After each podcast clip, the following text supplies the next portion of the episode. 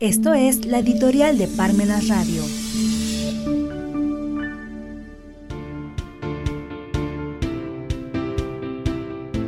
Leer por goce. Leer por goce acto de consumo capitalista. Marx Arriaga. Los maestros tienen que hacer suyo un lenguaje crítico que denuncia la hipocresía, la injusticia social y las situaciones de miseria. Noam Chomsky.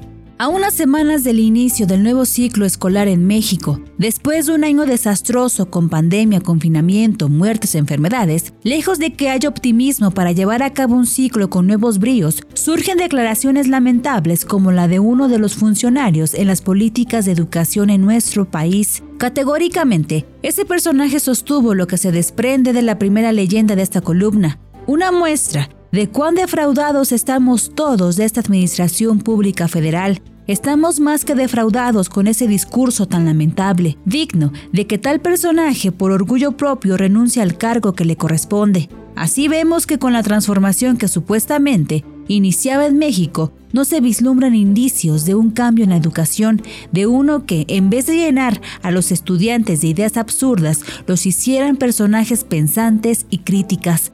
Cabe recordar al profesor de Simón Bolívar, Simón Rodríguez, quien tenía frases emblemáticas respecto de la educación y por ende de la lectura, pues todo da a entender que la diferencia de las personas y de los pueblos consiste entre los que leen y los que no leen. Basta con citar estas frases de aquel profesor latinoamericano del siglo XIX. El maestro de niños debe ser sabio, ilustrado, filósofo y comunicativo, porque su oficio es formar hombres para la sociedad. Enseñen y tendrán quien sepa, eduquen y tendrá quien haga. La ignorancia es la causa de todos los males que el hombre se hace y hace a otros, y esto es inevitable. Por la monisciencia no cabe en un hombre, puede caber hasta cierto punto. En una sociedad, por el más y el menos, se distingue una de otra. No es culpable un hombre porque ignora, poco es lo que se puede saber, pero lo será si se encarga de hacer lo que no sabe. Toca a los maestros hacer conocer a los niños el valor del trabajo, para que sepan apreciar el valor de las cosas. Nadie hace bien lo que no sabe, por consiguiente nunca se hará república con gente ignorante, sea cual fuere el plan que se adopte. El título de maestro no debe darse sino al que sabe enseñar, esto es, al que enseña a aprender, no al que manda aprender o indica lo que se ha de aprender, ni al que aconseja que se aprenda. El maestro que sabe dar las primeras instrucciones sigue enseñando virtualmente todo lo que se aprende después porque enseñó a aprender. Solo con la esperanza de conseguir que se piense en la educación del pueblo, se puede abogar por la instrucción general y se debe abogar por ella, porque ha llegado el tiempo de enseñar a la gente a vivir para que hagan bien lo que ha de hacer mal. Enseñan a los niños a hacer preguntones para que, pidiendo el porqué de los que se les mande hacer, se acostumbren a obedecer a la razón, no a la autoridad, como los limitados, no a la costumbre, como los estúpidos.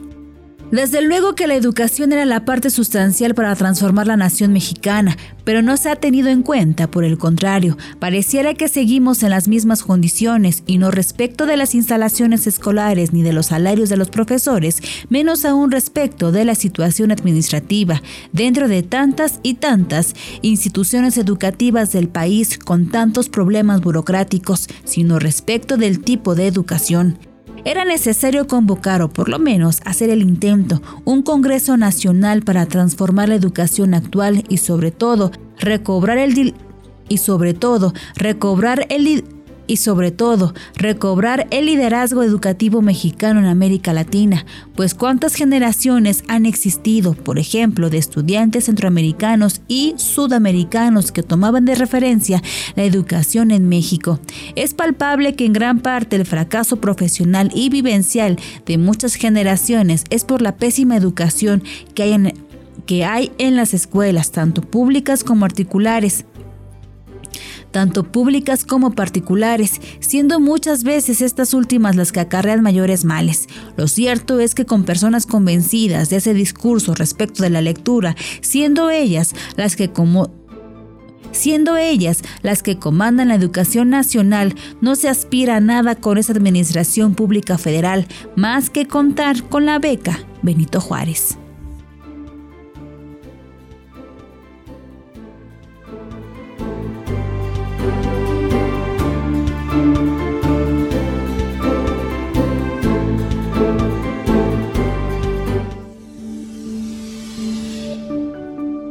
Los tiempos nos impiden leer, pero no nos impiden escuchar.